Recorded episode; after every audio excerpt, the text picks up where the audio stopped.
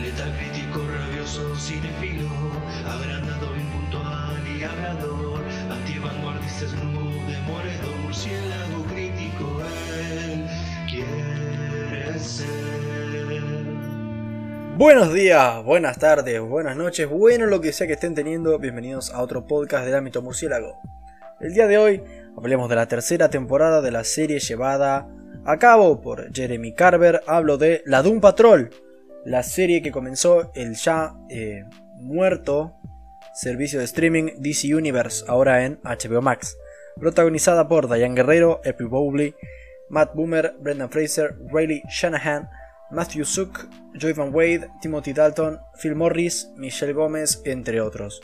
La sinopsis de esta tercera temporada nos dice, la Doom Patrol se encuentra en una encrucijada difícil y cada miembro lucha para enfrentar quiénes son y quiénes quieren ser. Y las cosas se complican mucho más cuando Madame Rouge, interpretada por Michelle eh, Gómez, eh, llega en una máquina del tiempo con una misión muy específica, si tan solo pudiera recordarla. Bien, ¿qué decir de esta serie? Siendo bastante certero, de mis favoritas, top 3 probablemente. La primera temporada fue, boom, mind blowing, de lo mejor que he visto. Un gran guion y realmente una gran locura. Esta sin dudas es la serie superhéroe más loca y bizarra que hay. Más que Legends of Tomorrow, más que eh, Peacemaker, más que hablando de cine Deadpool eh, podría llegar a resultar. No, créanme, he visto cosas que no puedo desver. La segunda temporada también fue genial, no tan buena como la primera, pero aún así estuvo muy bien. Y ahora nos encontramos con la tercera. Logra mantener la locura, pero sobre todo el gran nivel de guion que se vio en las anteriores, o incluso supera lo anterior. Vamos a diseccionar la temporada. Comenzando con lo bueno, los personajes realmente siguen siendo eh, bastante buenos. Eh, los personajes complejos, dañados, eh, interesantes no se han ido y la serie ha apostado fuerte por mantener como prioridad la construcción de los personajes. Me ha gustado que a nivel trabajo de cámara siguen haciendo un buen trabajo, no tan tal vez no tan impactante como antes, tal vez, pero no parece una serie de CW que siempre usa literalmente las mismas tomas en las literalmente mismas locaciones. Me gustó mucho la trama de Cyborg, que realmente se me hace uno de los mejores personajes de la serie. Se sacaron un poco de encima la trama de su noviecita y creo que realmente se agradece. No estuvo mal en su momento, fue entendible, pero bueno, por suerte supieron darle un descanso o terminarla. No sabría decir aún. Ah, veremos la próxima temporada. Negative Man, que tal vez es históricamente mi, miembro menos favorito de la, de la Dompa, como le digo yo. Eh, me parece uno de los mejores de la temporada. Bastante sutil y bajo perfil, pero aún así me parece que el arco que le dieron fue bastante humano. Y me, identifiqué más que, que las temporadas anteriores que hablaban más de la sexualidad o, su, familia, ¿no? Acá siento que conecté más con él porque van a algo más existencialista, tal vez. Le están soltando un poco más las cuerdas al personaje y con más capacidad de, decisión, digamos, más crecimiento. una cosa que me sigue pareciendo súper entrañable y siempre quiero ver más es la relación entre Robotman y Crazy Jane. Creo que entre Cliff y Jane existe una hermosa amistad. No son súper afectivos, Cliff realmente es un boludo y Jane está totalmente loca y aleja a cualquiera que quiera ayudarle. Pero con todo y eso, se preocupan eh, el uno por el otro a su manera, digamos. Y me encanta la dinámica que comparten. Debo decir, Jane sigue siendo un gran personaje. Todo lo que plantearon desde la primera temporada con todas sus personalidades, el subterráneo y todo eso, fue tan ingenioso y rico que aún sigue dando frutos, digamos. Um, pasando a lo negativo. A los pocos episodios empecé a sentir eh, un problema en la serie. Creo que ya a esta altura, y me duele decirlo, se está quedando un poco sin asta. Y se ha vuelto un poco predecible a su vez. Y es que las tramas planteadas inicialmente para sus protagonistas están tan desarrolladas ya, les han puesto tanto foco durante las temporadas, que ya se siente como un palito ya bastante quemado, ¿no? Y cae bastante en la repetición. Los personajes se mandan cagadas parecidas que ya nos parecen demasiado familiares, ¿no? E incluso tampoco toman decisiones que cambien demasiado el curso de los acontecimientos. Por lo general, a la Doom Patrol simplemente le pasan cosas. Aparecen enemigos flasheros, los vencen, haciendo catarsis de sí mismos al mismo tiempo. Pero los cambios que producen, eh, se producen, digamos, internamente, no suelen traducirse en cambios reales que tengan impacto en lo que pasa. Preocupa bastante de cara a la confirmada cuarta temporada. Hablé un poco del personaje de algunos personajes que se me hicieron positivos, pero al mismo tiempo a mis dos personajes favoritos los vi bastante mal. Por empezar, al bueno de Cliff Steele, Robotman. Creo que él es el protagonista de la serie, sobre todo al arranque, al ser el último eh, en entrar en la familia, digamos. Un personaje curioso, un tipo súper simplón realmente, el cerebro de un imbécil dentro de un robot medio choto realmente. Pero lo genial de Cliff es justamente eso, un, un cuerpo imperfecto que hace vivir a un tipo que fue un toque desgraciado y patético realmente. Una vida un tanto tortuosa en ciertos sentidos, y a partir de ahí él crece y se desarrolla. Y es que Cliff no pega para nada con las circunstancias, así como el resto de los personajes. Se encargan bastante bien eh, de recordarnos que no son superhéroes, y en cierto punto se agradece, mi problema con Cliff esta temporada es que la trama, el arco que le dieron, además de parecerse demasiado de la temporada anterior, mete una enfermedad de por medio y un tema de drogadicción que por ahí me enajenó un poco del personaje. No porque yo no pudiera meterme en el lugar de un protagonista con problemas de drogadicción, ese no es el problema, más allá de que yo no tenga problemas de drogadicción, ¿no? Pero bueno, uno puede eh, identificarse con lo que el otro siente, más allá de no estar en esa situación, ¿no? El tema de acá es que es un tanto caricaturesco y no lo saben plasmar demasiado bien. Simplemente parece un imbécil y ya está. Lo mismo con Rita Farr, tal vez mi, personaje favorito. ¿Qué decir de Rita? Amo a Rita, el personaje menos favorito de la mayoría. Entiendo por qué.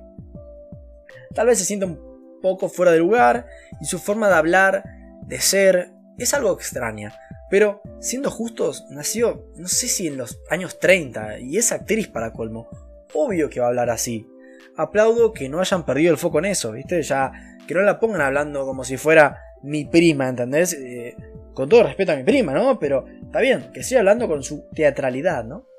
Mi problema es que, en, sin entrar en detalles, siento que eh, en esta temporada sí le dan un papel más relevante que antes se siente que sí supieron qué hacer con ella. Em, pero no me gustó. Para mí lo llevaron un toque mal por ahí. Y me enajenaron también de mi personaje favorito. Ya no siento que la conozca o la entienda. Cambiaron mucho sus motivaciones y lo lamento. No llegué a conectar. Para el final de temporada yo sentía que no la conocía, que ya no. que, me cambiaron mi personaje completamente. Un personaje que vinieron desarrollando dos temporadas en la que yo iba entendiéndola y. ¡Pumba! Cambia totalmente y, ya no, ni la reconozco como ella, ni, desconecté totalmente. Me dolió mucho. Fue como si la hubieran reemplazado por alguien distinto y no logré. Eh, me dolió un toque por ahí. una cosa que a veces me saca un poco de la serie.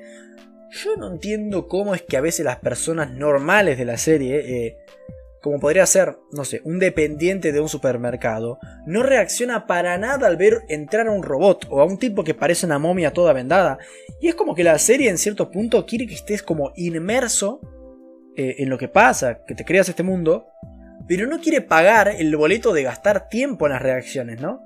Porque quieren tiempo en pantalla, eh, prefieren obviar una reacción más normal y simplemente ignoran todo, creo yo, en pos de ahorrar tiempo para lo importante. Es justificable, supongo, pero aún así no termina de funcionar y repito, me saca un poco de la experiencia. Yo entiendo, está bien.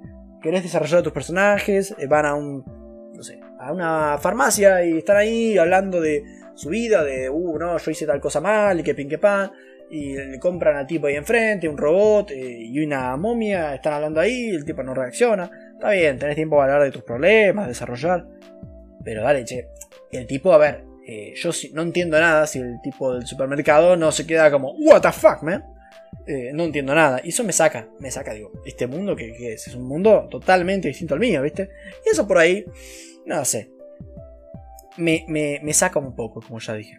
Otra cosa, como cualquier otro producto superhéroes con ciencia ficción, se terminaron metiendo, o tirando más bien de cabeza, en los viajes en el tiempo, y no hicieron un clavado perfecto, digamos. no lo supieron hacer con cuidado y la claridad suficientes y no termina de compaginar bien. Sumado en general a algunos agujeros de trama, por ahí hace que la temporada se sienta algo descuidada en cuanto a algunos aspectos de la historia. Otro problema que encuentro, me da un poco de lástima algo que la serie no ha dado tanto en esta temporada como en las anteriores, es la característica disparidad entre episodios. Yo siento que se respetan los primeros 5 episodios tal vez, en los que tenemos esa locura de no saber qué esperar la próxima semana, pero ya para la segunda mitad de la serie siguieron la trama principal eh, y el desarrollo de todo, pero sin ese factor random que siempre servía para entretener y aliviar un poco el tema. Ojalá corrijan eso para la temporada 4. hablando un poco de, de, los antagonistas durante gran parte de la historia, esta hermandad de Tada o como se llame, estuvieron bien creo, no era una mala idea, y es bastante fresco hacer un grupo de antagonistas que se basen en un movimiento artístico, y que realmente sean eso, artistas. Pero me parece que no fue tan ingenioso o que tuviera tanto por dónde rascar, ¿no? Dos episodios cuanto mucho, y creo que se termina sintiendo un poco cansado al final, ¿no? Como último punto negativo, noté, eh, sobre todo en los últimos episodios, una baja de calidad importante en los efectos especiales. Realmente se me hizo muy arroverso, muy CW. Ojo, por favor, no me parece algo muy determinante, pero creo que se podría haber tenido un poco más de mimo y cuidado con eso. En resumen, Doom Patrol temporada 3. Un bajón importante de calidad. No se me hizo un desastre pese a todo lo negativo que resalté. No quiero que se queden con eso, por favor. Al menos, no sin que les explique esto. Todos estos fueron puntos negativos en comparación con lo anterior. Esos aspectos negativos, por así decirlo, serían puntos altos en muchas otras series. Es simplemente que las dos temporadas, las dos primeras, son tan geniales, en serio. Dudo que sean para todos, pero tengo esperanza que otras personas vean lo mismo que yo. Siendo franco, esta temporada me dejó, más que decepcionado, confundido tal vez, con dudas para la cuarta temporada. Esperemos que mejore, pero hasta tanto, esta patrulla condenada, temporada 3, es un producto más regular, que no condena la serie, pero sí me hace creer patrullar que salió mal. Le doy un 5.9 a ustedes les agradezco por haber escuchado esta crítica hasta el final. Y les digo buenas noches, porque soy Batman.